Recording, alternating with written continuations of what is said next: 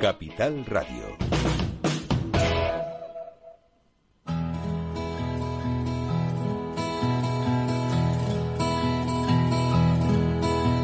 Comienza la caja de Pandora.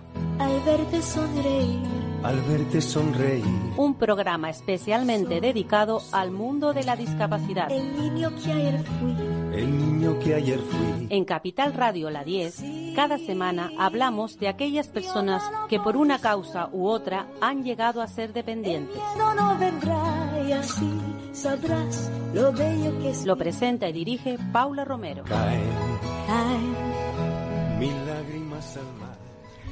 Hola amigos, aquí estamos nuevamente con nuestro programa de siempre, el programa favorito de muchos, de muchos oyentes. Bueno, pues empezamos hablando de, de enfermedades, de enfermedades que imposibilitan a la gente a trabajar. Y a mí me gustaría, bueno, me voy a ir hasta Asturias, porque en Asturias está María, María Díaz. Ella es una, una señora bastante joven, pero que sufre eh, múltiples enfermedades y que lleva luchando con la administración para que, bueno, pues para conseguir una incapacitación y todos son trabas. Hola María, Hola, buenos días. ¿Cómo, cómo te encuentras hoy María?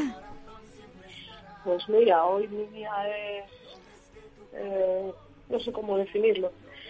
Eh, si cabe un poco más torcido porque, bueno, pues a mi síndrome miofascial, mi fatiga, mi, pues llevo una semana con una otitis severa en los dos oídos Ujú.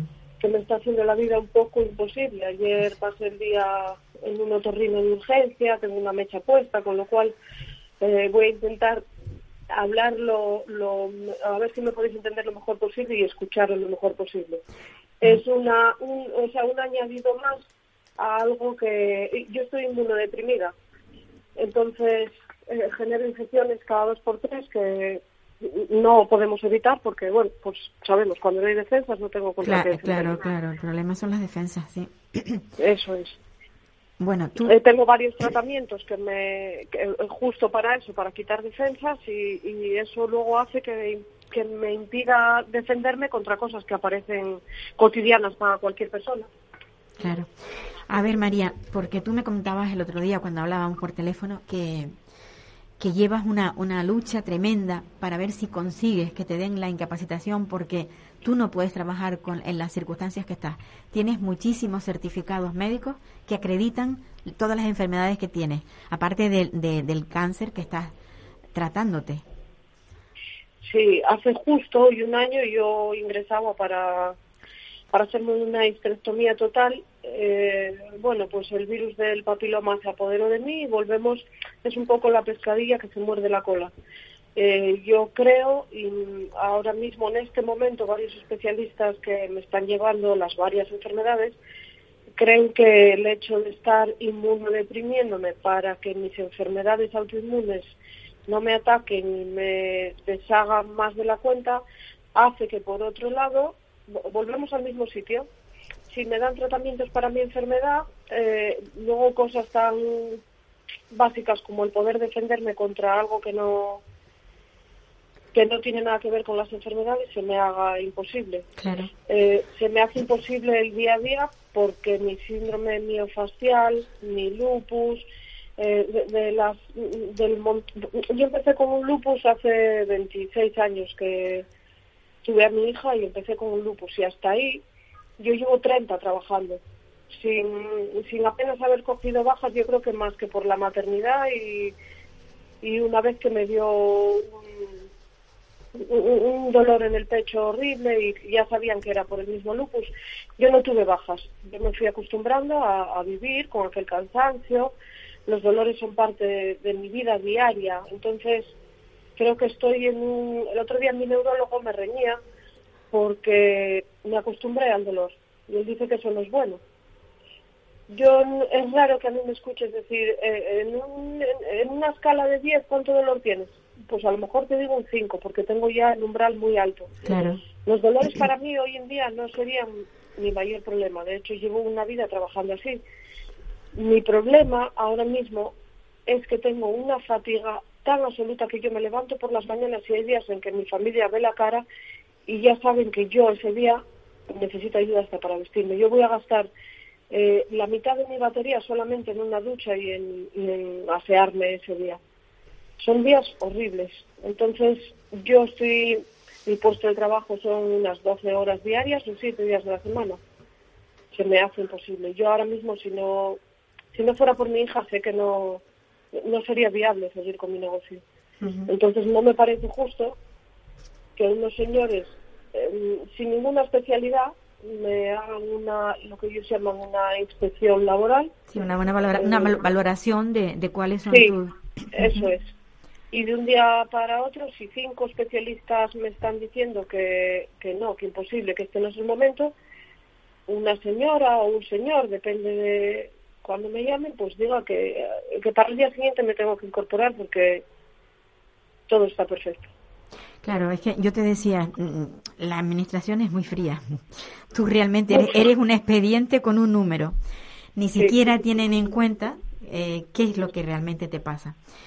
Yo eh, he conocido casos así como el tuyo que al final han terminado en los tribunales porque no ha habido otra otra alternativa. No sé si eso te lo estás planteando o, o vas a esperar. Mm, eh, me obligan las circunstancias. Yo hasta ahora llevo tres años de baja. Empecé en la pandemia cuando mi médico de toda la vida me conoce desde que era pequeña. Me dijo, María, ahora sí que no hay discusión. Mi médico me veía todos los días porque yo tengo entre mil cosas más en mi negocio tenía prensa. Entonces mi médico lo primero que, a la primera persona que veía antes de empezar a trabajar era a mí.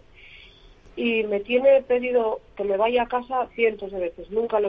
A- eh, Al final siempre tuve a la familia apoyando y, pero en este momento, pues eso, eh, cinco especialistas están diciendo desde hace tres años, porque se me fueron acumulando enfermedades, no es que no es que el lupus haya dicho, o es que tienes una... En aquel momento me dio una nefropatía y con la pandemia me dijeron, vete a casa.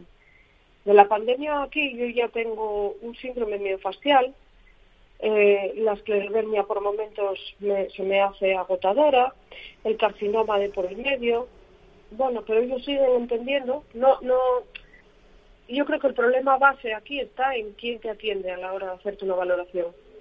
No hay un especialista, es un médico de, de familia. generalista, seguramente, claro. Eso es, claro. sacó esa oposición y yo creo que no no hay el conocimiento necesario para ni tampoco yo creo que hay una orden dada y ya está, no no creo que vayamos a conseguir mucho más en estos momentos. Está establecido así, estamos pagando yo creo consecuencias de, de algunos despilfarros, imagino, pero Sí, de- de- deberían de cambiar las no sé, los métodos y, y entiendo que para cada cosa debería habernos un especialista de verdad. Pues yo, yo, María, la verdad es que me da mucha cosa no, no poder ayudarte. Solamente eso, mm, prestar, o sea, darte voz en, en nuestra emisora para que para que la gente se entienda, para que los oyentes lo sepan, sepan que, que hay personas que están pasándolo tan mal como lo estás pasando tú y que la administración hace oídos sordos a, a las necesidades que realmente tiene. Yo desde aquí, bueno, pues te, animo a que sigas luchando porque lo que no puedes es tirar la toalla, está claro. No, no, no, no, eso lo tengo claro desde hace 26 años y de hecho, bueno, pues yo aquí soy una persona bastante conocida eh, y creo que dejé demostrado eh, hasta dónde puedo llegar. Yo, no- o sea, he tenido temporadas de no tener límites, de atender mi casa, mi negocio, una hija y todo con mi enfermedad, de llegar la clientela y verme a lo mejor con medio cuerpo paralizado porque la artrosis, yo, me, me dan unos brotes artríticos horribles y me acostumbré a trabajar así. O sea, me encanta mi trabajo, me encanta estar con la gente, me, pero ahora no es el momento. Yo creo que eh, mis especialistas dicen que después de dos años con la misma, con el mismo padecimiento, que se hace crónico. Claro, Que puede haber temporadas mejores y temporadas peores y días en los que de verdad no necesite a nadie eh, de apoyo, ni de- pero, pero yo sé que al día siguiente eso lo voy a pagar porque no, no tengo los días seguidos de, de valerme por mí misma y de... Es muy humillante, acabé con una depresión, claro, porque eh, vengo de, de trabajar, ya te digo, 12 horas diarias más una casa, más todavía hacer actividades extras de colaborar con el ayuntamiento en mil cosas, eh, teatro, y eso ahora se me hace inviable. María, ¿tú vives en Asturias, en Corbera, vives? Sí, sí. en Corbera. Pues nada, yo solamente espero que la próxima vez que hablemos esto lo hayas resuelto y sobre todo que sean capaces de darte pues esa la incapacitación total porque eres una persona dependiente, sin lugar a dudas. Es una pena, es una pena que eso no se reconozca solo por, por verte en la fachada. Sí, A mí cualquiera que me ve, mis clientes, mi familia, mi... es que claro, yo hace justo un año, te digo, estaba con, con un cáncer, con toda la enfermedad matándome, con y yo no, no nunca tuve una mala cara, no tengo, no, no, y ese es el problema de estas enfermedades, Pues sí. que aparentemente somos gente sana, no, no, ni vamos en una silla de ruedas, ni, y eso es un problema también. María, un abrazo muy fuerte. A ver, si, gracias, a, a ver si consigues que la administración tenga un poco de, de empatía. Con eso es suficiente. Ojalá. Esa sería la primera lucha, que tengamos una administración empática. Pues sí. Mil gracias, Paula. Vale, pues y nada. ojalá, ojalá. Un, un abrazo fortísimo, un abrazo fortísimo. Gracias. Queridos oyentes, esto es lo que hay. Muchas veces, mm, bueno, pues la- las administraciones, como digo yo, es muy fría. Hay un señor detrás de la mesa que solamente ve la fachada de- del que presenta los papeles y bueno, y, y es lo que hay. Y tenemos que seguir luchando. Lo que pasa es que también es muy duro tener una enfermedad y tener que estar demostrando que estás enfermo. Pero bueno, en fin, es lo que es lo que tenemos. Y las discapacidades e incapacitaciones mm, están a la, a la orden del día. Aquella frase que digo yo, que la discapacidad no pide permiso, está ahí. Y el que no lo quiera ver es porque no quiere. Y tampoco lo que no se quiere ver es cómo funcionan las residencias. Hoy tengo yo la suerte de tener como hace, como antaño, porque después de la pandemia eh, hemos tenido siempre muy, poca gente en nuestro estudio, pero hoy tengo el estudio prácticamente lleno porque tengo tengo dos invitados. Una por un lado tengo a un a un sindicalista que se llama Fran Bautes y vamos a empezar a hablar con él. Él pertenece al sindicato intersindical y es una persona que conoce mucho la- el funcionamiento de las residencias y que ahora estamos pues muy en, no, no, no podemos decir de moda, pero realmente está, está en el candelero constantemente lo que son las residencias. Hola Fran, gracias por venir. Hola Paula, ¿qué tal? Lo primero saludar a todos los y las oyentes eh, de esta casa y lo segundo pues agradecer esta oportunidad de poder poner y arrojar un poquito de luz en una situación, eh, la de las residencias, en algunos casos concretos pues especialmente sangrante y en cualesquiera casos siempre con sombras de dudas con respecto a la gestión con eh, aspectos eh, tristemente dolorosos que ya eh, añaden dolor al ya existente para cualquier eh, familiar que tiene que hacer uso de estos servicios y también para aquellas personas que eh, por las circunstancias que, tea- que sean perdón acaban en las mismas eh, y son conscientes de esa situación. Porque no podemos obviar tampoco que hay muchas personas que desgraciadamente no son siquiera conscientes de la situación en la que se encuentran. Y es verdad no se puede decir que esté de moda, pero tristemente sí que está en boga, sí que está en el candelero, porque eh, nos hemos encontrado con una situación en los últimos tiempos muy lamentable, muy llamativa, que debería sonrojar a cualquier persona que eh, tiene un mínimo de sensibilidad y también a las administraciones implicadas. Y estoy hablando en concretamente del hogar Santa Rita del Puerto de la Cruz, de la Fundación eh, Santa Rita y de un hogar, el, el, digamos que tiene la singularidad de ser el centro más grande que existe en todo el Estado español respecto al, al número de usuarios y usuarias del mismo.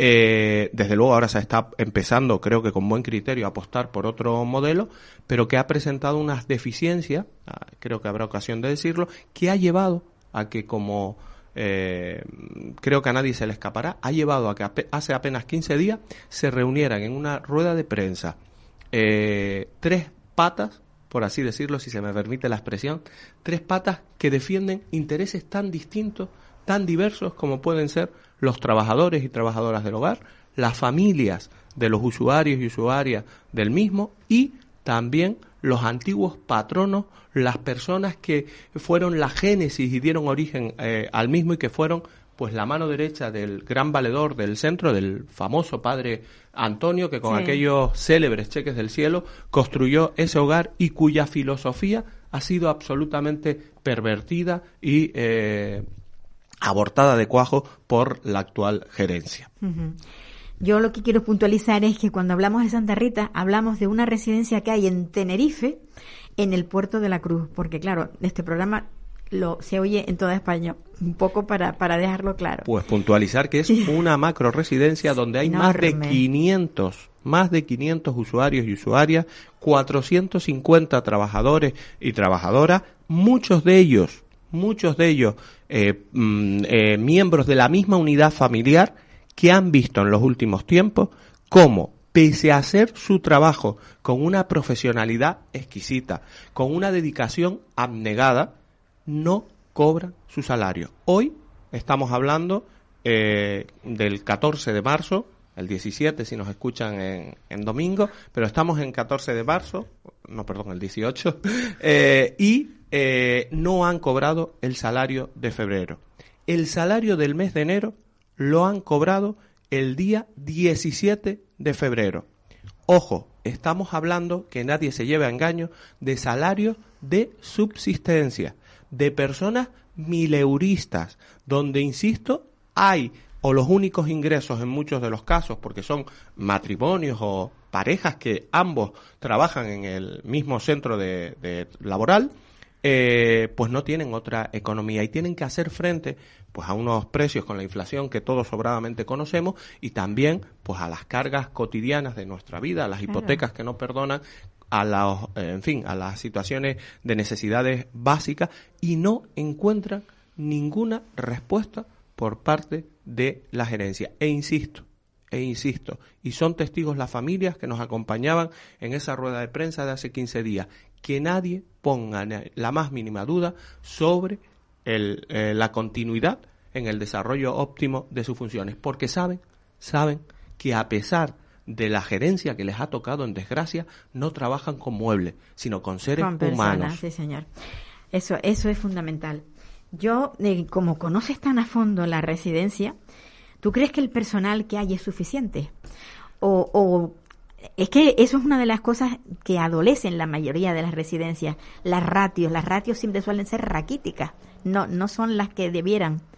Claro, en primer lugar habría que abrir un debate sobre las ratios, porque ya de por sí a mí las ratios me parece que están hechas como cuando uno hace una evaluación ergonómica en un hotel, donde ponen a los más eficientes y, la habitación, eh, salvando las distancias por favor, Sí. pero que la habitación que ponen es la habitación que menos eh, trabajo conlleva, ¿no? Pues desde ese punto de vista podríamos decir y trasladar exactamente lo mismo a las ratios. Pero el que ya se cumplieran las ratios, particularmente a este que les habla, le parecería casi revolucionario.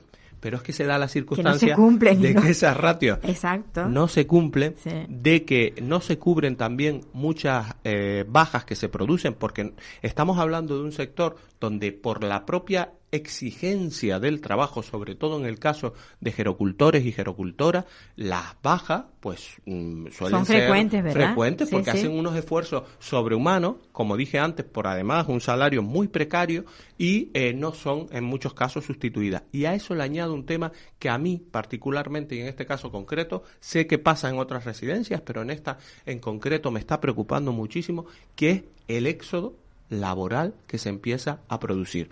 Todavía diría que estamos ante un conato, pero el incendio está al llegar. En esta misma semana pasaban por mi consulta eh, hasta, quiero dar el dato preciso, hasta 10 personas, hasta 10 trabajadores y trabajadoras de esa residencia, no para hacer efectivo inmediata la marcha, pero sí para informarse eh, sobre excedencia, sobre las posibilidades que les ofrecía el mercado laboral, sobre las posibles situaciones De, de cambio. de cambio. Claro. En dos de los casos sí que pedían ya directamente y tenían muy claro la excedencia. Y sé que eso es extrapolable y generalizable a un gran número de trabajadores y trabajadoras y es lógico. Claro. Es lógico, porque si yo no tengo la seguridad de que pese a prestar mi trabajo con exquisita profesionalidad, no voy a cobrar a fin de mes y no puedo hacer frente, sino que me tengo que ir a la cocina y encontrarme una nevera cuasi vacía, eso es muy doloroso. Es muy y triste. tanto, y Y, no- tanto. y, eh, me consta, y desde luego vamos a respetar al máximo la privacidad y la intimidad, pero tengo constancia fehaciente y lo puedo acreditar de que algunos trabajadores han tenido que recurrir a los servicios sociales, en este caso del Ayuntamiento del Puerto de la Cruz, ante el retraso en el abono de las nóminas, porque, insisto, estamos hablando de sueldos de mil euristas con lo cual es imposible que uno pues ya le cuesta llegar cuando me pagan en tiempo y forma pues imagínense cuán- lo que eh, sobra de sueldo a fin de mes no el, yo, el tema al yo- revés yo ahora me, me remito a una cosa. Vamos a ver. Creo que hay un setenta y tantos por ciento que lo aporta el cabildo. ¿Qué hacen con ese dinero el patronato? ¿Dónde lo mete? ¿Por qué no paga? pues yo creo Paula que has dado en la clave Claro, es que es que ahí ahí hay algo que no que no Pero hay algo más grave, si me permite. Sí. Con ser grave eso, más grave resultaría, imaginémonos que usted, que es una persona, o yo mismo, vamos, para que, en fin, que tenemos una capacidad económica solvente, se nos ocurre, eh, pues, donar a cualquier causa un importe eh, eh, de 100.000 euros, pongamos por caso. Uno, uno investiga y quiere saber a qué fin dedica esos 100.000 euros. Exacto. Si hablamos de dinero público, si hablamos de dinero público, hasta ahora lo hacía con un ejemplo privado, si hablamos de dinero público, la exigencia de fiscalización y el rigor debe ser ser mayor. una piedra angular de cualquier. Claro bueno, que sí. pues el patronato, en un hermetismo que considero antidemocrático, a las mínimas exigencias de- del siglo que vivimos, no permite, no permite la entrada de quien es su máximo suministrador monetario, es decir, Elías, el cabildo, que le da en torno a 500.000, a veces un poquito más, euros eh, Mensuales. mensuales que recibe, no le deja entrar en el patronato a quien es su máximo fuente de ingresos. Y los ayuntamientos, yo también aprovecho para hacer un llamamiento a todos esos ayuntamientos que en época del padre Antonio, desde el buenismo y la bonomía que destilaba Sí, su labor sí, pastoral, sí, sí. dedicaban eh, pues eh, ingentes, importantes cantidades eh, que incluso en su misa dominical eh, eh, hemos pasado de justificar hasta el último plátano, permítanme, pero es que es muy gráfico, hasta el último ahí. plátano que se comían, que en la homilía de los domingos lo, lo decía el sacerdote en la parte final, Sí. ahora un oscurantismo que nos hace más que sospechar, más que sospechar, digo bien, de que algo oscuro, algo muy turbio hay en la gestión cuando no se permite ni al cabildo, tampoco a esta parte social, el comité de el empresa comité ha de pedido, empresa, nada. tampoco negativa absoluta. O sea, las cuentas son herméticas. Totalmente, totalmente. Pero bueno, y ahí la fiscalía no tiene una misión. Pues sí, yo creo... ¿Qué yo es lo que está haciendo desde la fiscalía que se está haciendo? Yo desde- no tengo constancia que se esté haciendo nada. Me consta, eh, eh, vamos, yo lo que creo es que se le han remitido algunas denuncias y desde luego si fuera el máximo responsable del, del cabildo en esta área, eh, solamente por la responsabilidad que tiene de dinero público de Claro, todos claro, nosotros claro. y nosotras, yo le exigiría una, no bastaría con que oiga, usted me dice que no puedo entrar. No, no, es que esto no basta, es que yo no, yo lo que creo es que aquí hay un chantaje, permítanme la expresión, muy claro, que tiene que ver con eh, el- la delicada naturaleza de, eh, de lo que estamos hablando, que son, como dije antes, seres humanos en situaciones, en Dependientes. muchos casos, casi todos dependientes. ¿no? casi todos dependientes Sí. y los que no en situaciones muy delicadas. El temor de la familia es un temor lógico porque uno no sabe muchas veces qué sucede dentro de las residencias porque tampoco hay una información veraz, directa y, y- diáfana al respecto. Y por otra parte pues uno no se puede sustraer del mundo que le rodea y desgraciadamente hemos conocido casos muy sangrantes, muy dolorosos de situaciones que se te encoge el corazón de una forma, mm, vamos, brutal en el sentido de que eh, pues se ha hecho muchos malos tratos en esto no ocurre esto no ocurre yo siempre resalto la labor de los profesionales eh, porque la verdad es que tienen mucho mérito pero desde luego lo que es muy triste es que uno desarrolle esa labor y la respuesta eh, cuando no cobras 15 días después de, o 20 después de hacer de que debieras hacerlo es un breve comunicado de un copia y pega es un copia y pega literal lo digo porque lo puedo demostrar un copia y pega donde toda es atribuible a que Elías supuestamente no ha pagado en tiempo y forma. Y yo me gustaría que tanto la gente que nos oye aquí en el, en el archipiélago como quienes nos oyen desde, desde A fuera, nivel nacional, sí. tengan muy claro que lo que sucede con el IAS, con el Instituto de Atención Sociosanitaria eh, del Cabildo en Tenerife, es lo que sucede en otros muchos lugares, aquí también, en otras residencias que tienen plazas concertadas. ¿Cómo es posible que los trabajadores y trabajadoras de todos esos lugares donde el IAS, las administraciones públicas, ¿quién no ha trabajado con una administración pública que paga con retraso? Que siempre pagan con retraso. Es, es que siempre yo digo, pagan a, pagan a toro pasado. Siempre lo digo así. Totalmente, Pero es real. que no nos pille el toro. A Claro. toro pasado sí, pero que no nos pille el toro, Sí, sí, porque sí. existe afortunadamente una póliza que se puede suscribir con las entidades bancarias porque tienes el aval de una institución pública que te Y respalda. eso lo saben las empresas. Pero digo más, Santa Rita no es una eh, eh, residencia al uso que no tenga un patrimonio con el que avalar aparte E- esa de la es otra, esa es otra, Tiene claro. una cantidad de inmuebles, algunos ya vendidos, tampoco sé el número exacto Sí, y, sí. y no soy patrono, afortunadamente en estos casos.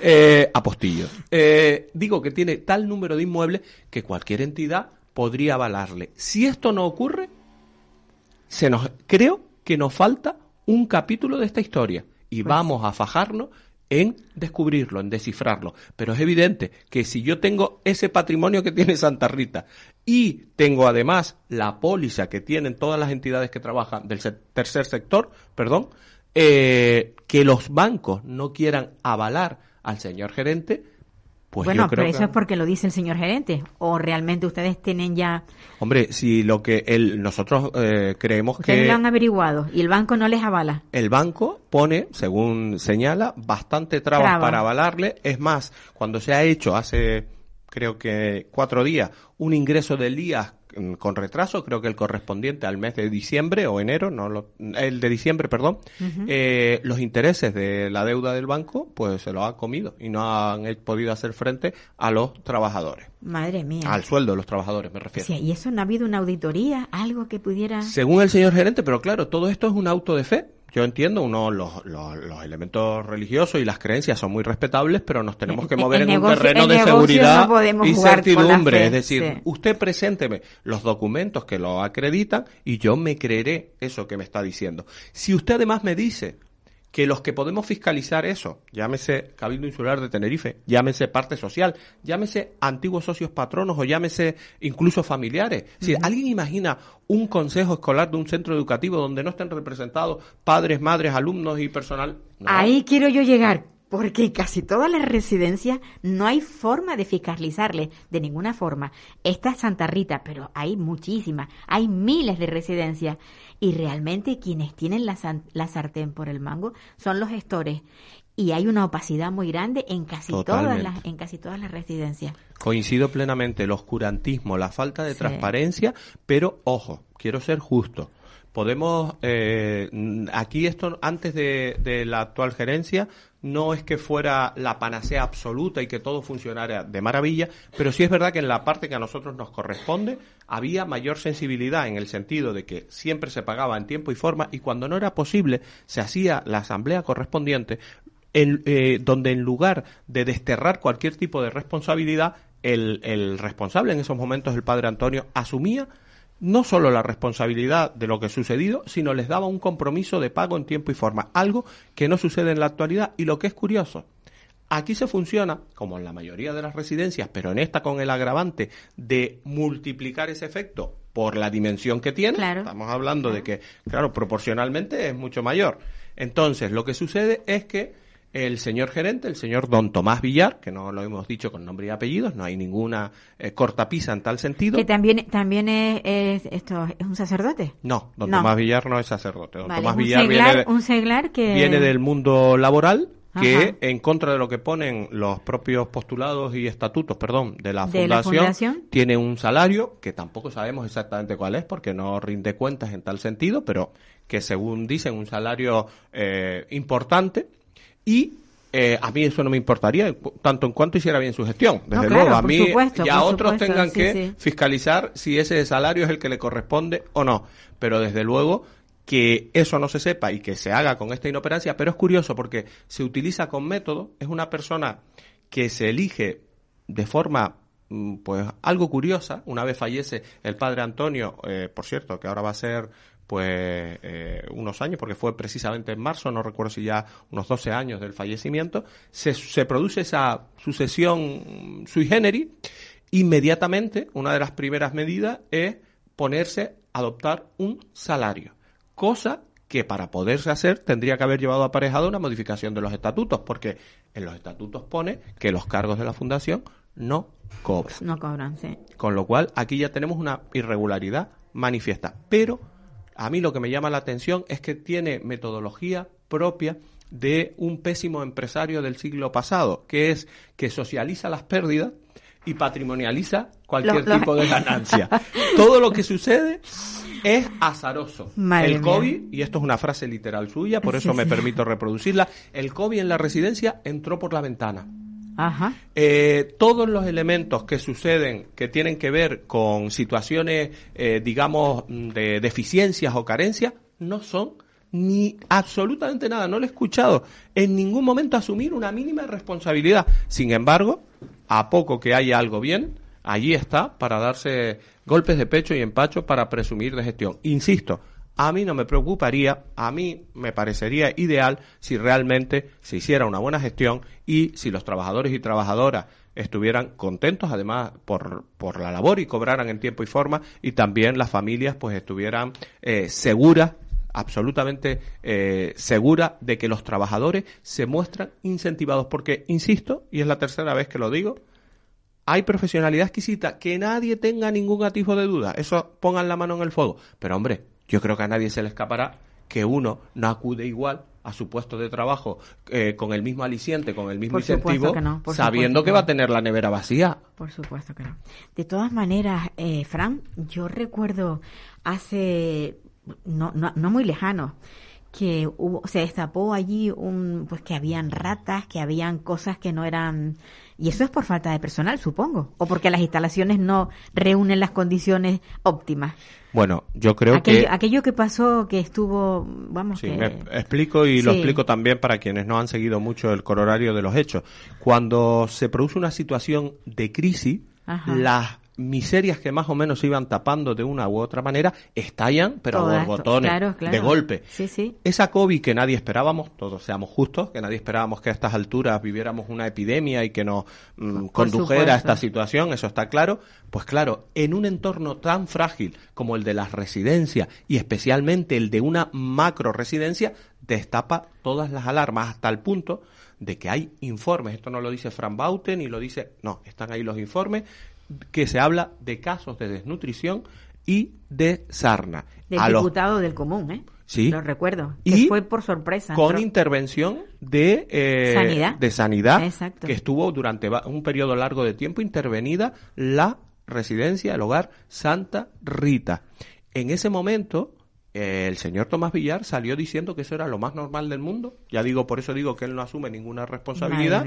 Y eh, quitando hierro y cuando se le preguntó por que había habido un brote masivo de COVID, dijo esa frase que aludía yo antes, si no se puede caricaturizar lo que es un tema en el que hay que tener especial sensibilidad. Y si uno no está capacitado para algo, porque yo no lo estoy para muchísimas cosas, es un gesto de humildad y de, y de mm, empatía asumir que nos podemos equivocar o que no estamos capacitados o que algo en un determinado momento nos sobrepasa. Creo que eso nos sucede a todos en el día a día y no pasa nada y dejar a alguien que pueda ni eh, que, logre reconducir y eh, la situación y que además permita que no esté un día sí y otro también el hogar Santa Rita en los medios de comunicación, en el disparadero por situaciones de estas, donde por cierto está pendiente el juicio, no lo he dicho, esperemos que la justicia se pronuncie y clarifique esa situación, pero efectivamente es así como apuntas, Paula, estuvo Sí, intervenida estuvo. sanitariamente. Yo creo que ahora lo que procede es una intervención económica, Sin lo digo duda, claramente. No, no, y yo te digo una cosa, yo creo que aquí a la consejera, supongo yo, yo pongo ya el, el nombre, se le ha ido de las manos. Se le ha ido de las manos, porque ha hecho unas declaraciones que yo decía, bueno, a ver, si tú te estás dando cuenta de que no sirve para que, para que gestione, ¿por qué no lo eliminas? ¿Por qué no lo quitas? Hombre, el problema, el problema por ser justos y sin quitar ni un ápice de responsabilidad, yo creo que ha faltado contundencia. Es decir, Sí, sí. no basta con decir, oiga, por favor, deme permiso para llegar hasta aquí, y usted no me da el permiso y yo me quedo rezagada. No. Si usted ha dicho, y en ese sentido le reconozco la valentía de la señora Franqueda al decir que entendía que Tomás Villar no era la persona adecuada para estar al frente, que se puede ser respetuosa con el tema de eh, ser una fundación y por lo tanto una un órgano de carácter privado donde tiene limitaciones, sí, pero es que usted está entregando 500.000 euros. Efectivamente, es- ahí voy yo porque vamos a ver, si es privado, tú no tienes, o sea, la potestad no la tienes. Bien, pero puedes exigir responsabilidades Eh, claro. en la cuota que a ti te Efectivamente, pertenece. Y en ese porcentaje. Totalmente de Sí, acuerdo. sí, sí. Y hay mecanismos para, respetando la autonomía y soberanía del carácter privado de la fundación, exigir, exigir, digo bien, eh, el, digamos, mm, la realidad de, esto, de este dinero, dónde va, Sí, y sí, exigir que haya por parte de la gerencia pues una eh, rendición de cuentas de todo esto. Evidentemente que sí, yo creo que lo que procede es que eh, den un paso más. Ahora es mala época por aquello de las Claro, sí, pero no, yo creo que ahora ¿Ah, justamente es buena sería, sería buena. Porque, No, para mí ideal, pero hombre, a ver, yo a ver, eh, tú tienes que demostrar qué es lo que has hecho, cuál es tu valía. Esto es un momento para decir, hemos saneado esta macro residencia, porque es que eh, realmente lo que hay que hacer es sanearla. Y yo me pregunto, aparte de no pagar los sueldos, ¿estarán pasando necesidades, digamos, de hambre los, los que están los, los usuarios? Porque igual si no hay dinero para pagar, tampoco hay dinero para otras cosas. Me- A, sa- a saber, ¿no?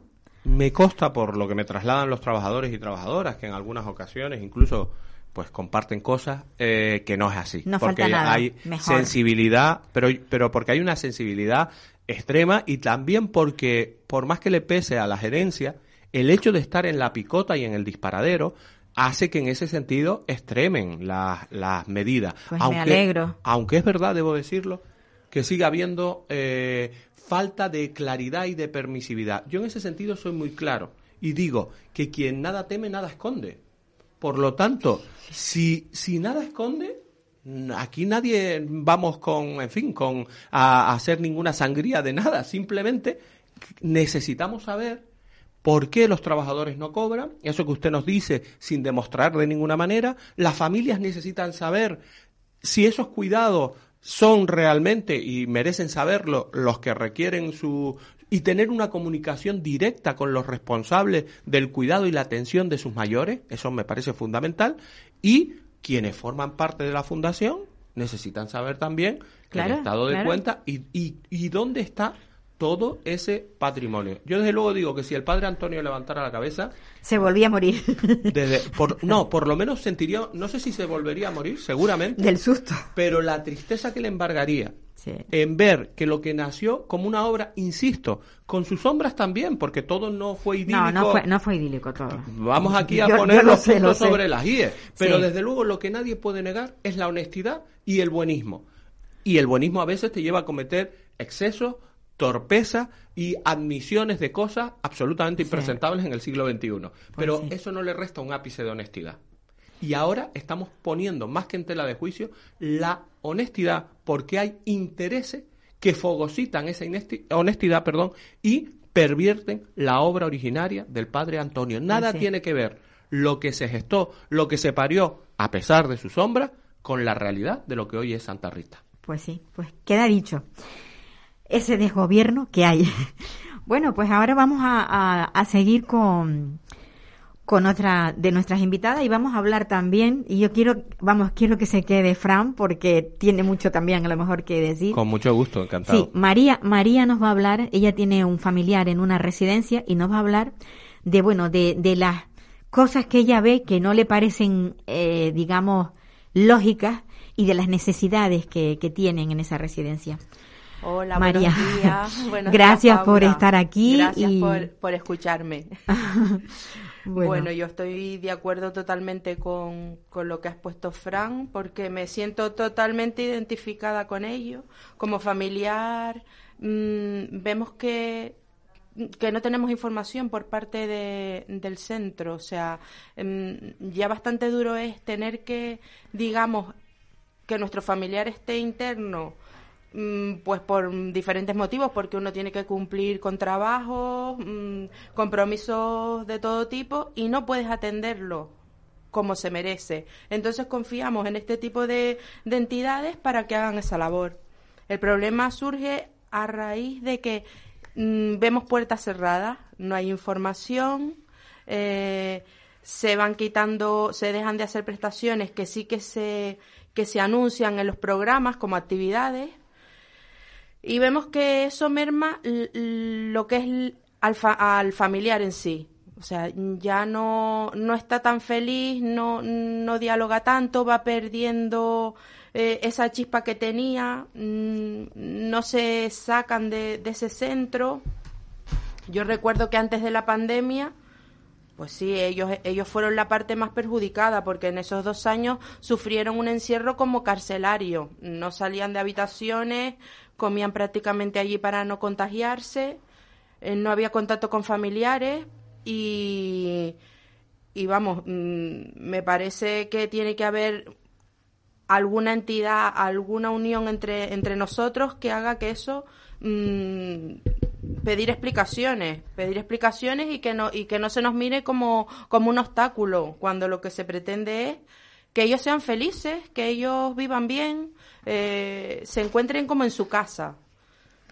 Y, y, nos vemos como que no, como que se cierran las puertas, mmm, si preguntamos molesta, no se nos informa de lo que comen, de qué actividades van a hacer, de cómo se encuentra anímicamente y físicamente ese, ese familiar. Tienes que estar preguntando, pidiendo cita, cuando antes se podía a lo mejor entrar y socializábamos con todos los, con todos los dependientes. Se podían jugar, se podía ir a hacer torneos de dominó, se podían sacar de paseo. Entonces yo un poco pido y reclamo que se vuelva una normalidad porque ya mm. empieza a ser empieza a hacerse como una costumbre, como que vino para quedarse. Yo creo que sí, que eso es lo que ha pasado, que se han acomodado a la época de, de la pandemia y ahora han cerrado, bueno, tuvimos cerrado a cal y canto a las puertas y no se podía acceder a ello, pero es que ahora han aflojado un poco, pero ese poco no, ha, no nos ha llevado a la normalidad. Cuando ya en la calle estamos normalizándolo todo, en, la, en las residencias sigue habiendo ese hermetismo. Y eso que me comentabas tú antes micrófono cerrado, de que habían zonas donde se podía, eh, pues eso, interactuar con el resto de los, de los usuarios, poder jugar a las cartas, al dominó, a lo que fuera, que eso a ellos les da vida, no, no, lo, no lo tenemos ahora. ¿Qué, qué opinas, eh, Fran? E, este tipo de, de de digamos de hermetismo que se ha, que se ha eh, atrincherado que no que no lo permiten no lo sé ¿Por qué no por qué no ha cambiado lo primero que quería decir porque me parece que es un acto de justicia es aplaudir la valentía de María no es fácil tener un usuario en una residencia, una usuaria, y atreverse a denunciar situaciones como las que ella está haciendo ante estos micrófonos. Por lo tanto, necesitamos muchas Marías, muchos Marios, mucha gente sin que, duda, sin duda. Yo lo, aplaudo. Y yo lo aplaudo, pero de verdad, de corazón y encarecidamente. Un placer además compartir micrófonos, aunque fuera inesperadamente. y, os habéis conocido. Eh, a, a mí me gusta mucho esto, que cuando traigo invitados que se conozcan, porque digo, luego al final hacen piña. O sea, ya tú sabes quién es él. Has hecho un Fair radiofónico. Pues sí, más o menos. Yo creo que sí. eso es lo bueno. Eso es lo bueno. un toque de humor, que estamos muy serios porque el tema lo requiere, pero siempre hay que, ponerle un toque de humor. Y con respecto a lo que decías, yo creo que eh, lo denunciaba en el ámbito general eh, el diputado del Común hace unos días en el Parlamento, ¿no? Los eh, elementos que aprovechando la pandemia se han instaurado ahora y que hemos normalizado, o algunos han, normalizado, eh, como que ya esto va a ser para siempre. Debemos estar ojo avisor.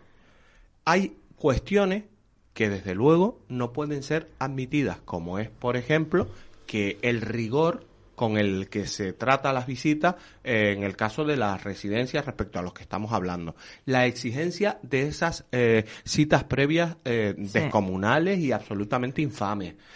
todo eso nace y encuentra su vigencia bajo una situación excepcional. Cuando la situación excepcional decae, tiene que decaer.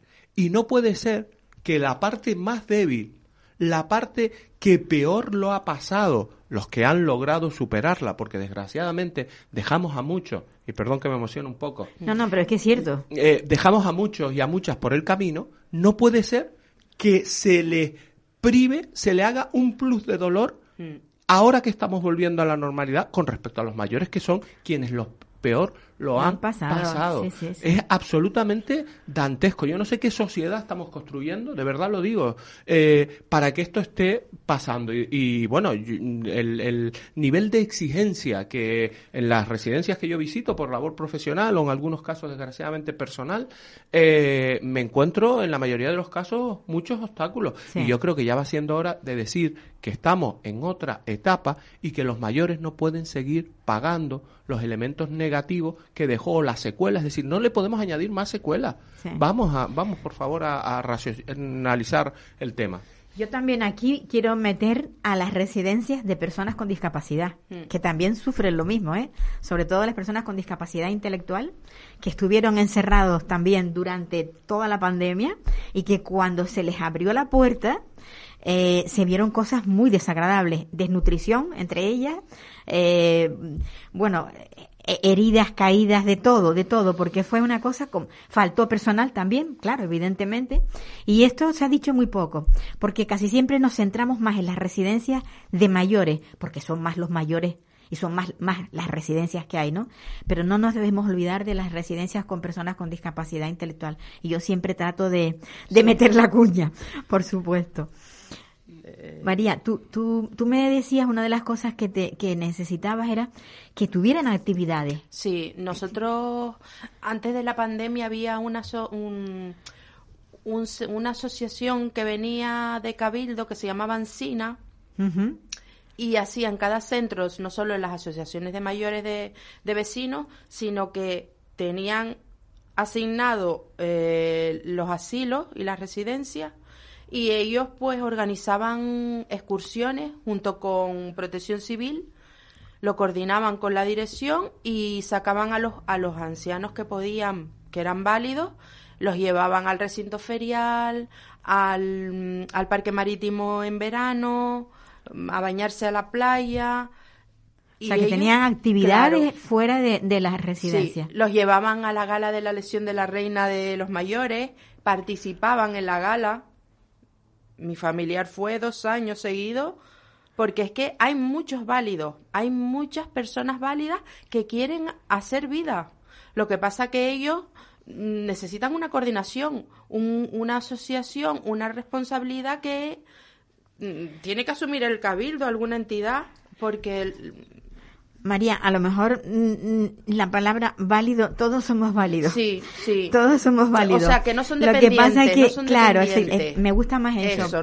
Hay personas dependientes y las personas que son menos dependientes. Exactamente. Ellas se pueden valer por sí mismas, pero válido yo creo que, eh, bueno, que el ser mm. humano es todo válido. Pues, los, todos los seres somos válidos. afortunadamente sí, en ese sentido pues ha cambiado la terminología. Hay un debate también para modificar algunas normas que todavía contemplan términos mm, que son, y peyorativos, claramente peyorativos. Pero a la luz de lo que decía María, eh, tiene toda la razón. Es decir, eh, pero esto tiene que ver con una lectura política. Cuando mm. hay un cambio, se produce el proyecto Ancina, que se, al que tú aludías, que se, digamos, ajusta o, identifica con un determinado grupo político, eh, pues desde las nuevas responsabilidades se decide eliminarlo y abogar por un proyecto distinto bajo otra denominación.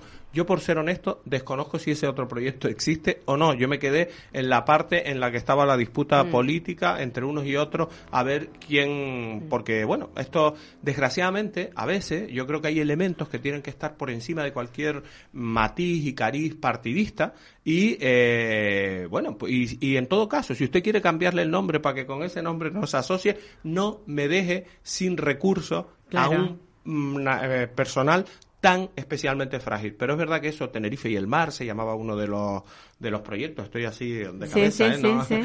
¿eh? y, y, es cierto, ahí hubo una orfandad muy cuestionada y demás, pero creo, creo, hasta donde tengo mi conocimiento, que se articuló otro, otro proyecto, pero es verdad que estuvo más centrado en asociaciones de vecinos y en aspectos eh, lúdicos para las personas que fuera de los centros se valen por sí mismas que para ese otro patita que tenía que era sumamente interesante. Cra- craso error, ¿eh?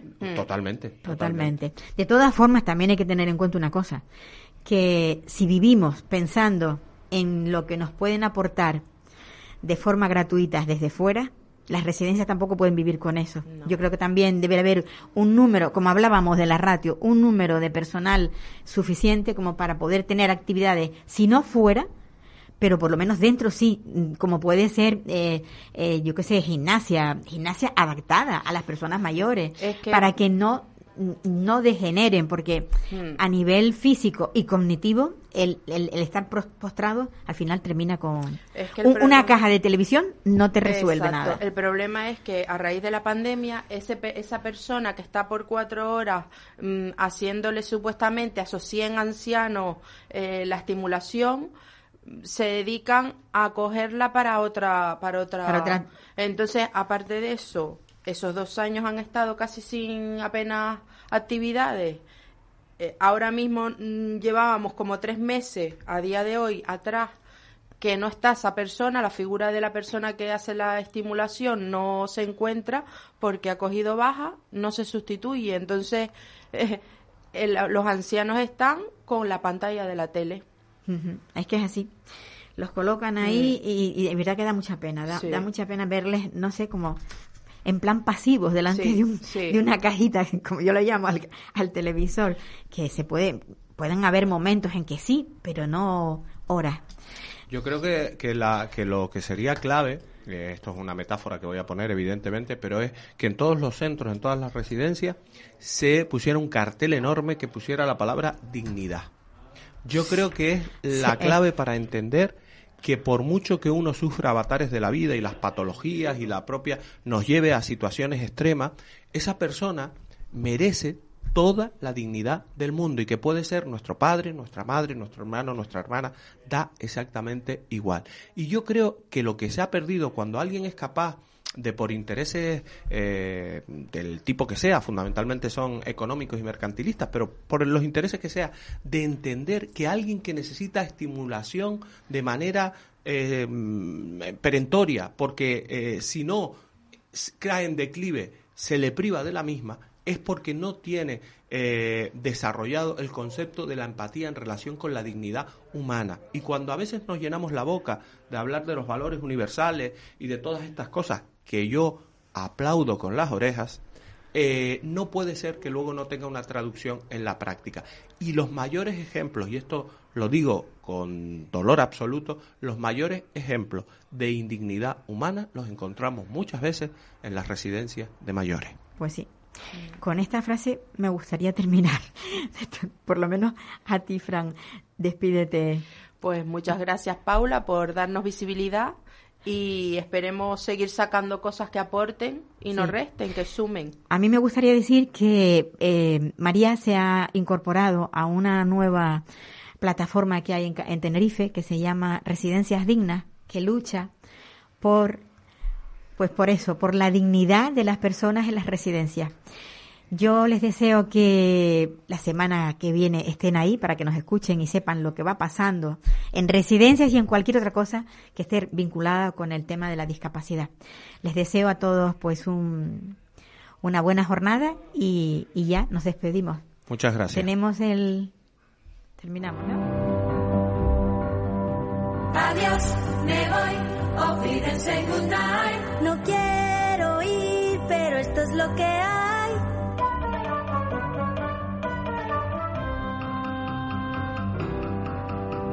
Adiós, me voy, auf Wiedersehen, adiós. Adiós, adiós, a usted, usted y usted.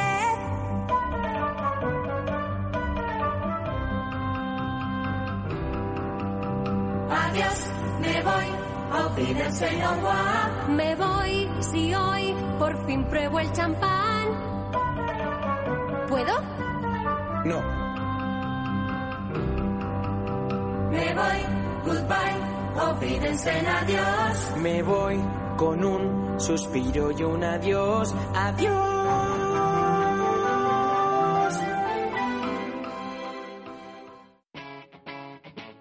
Capital Radio.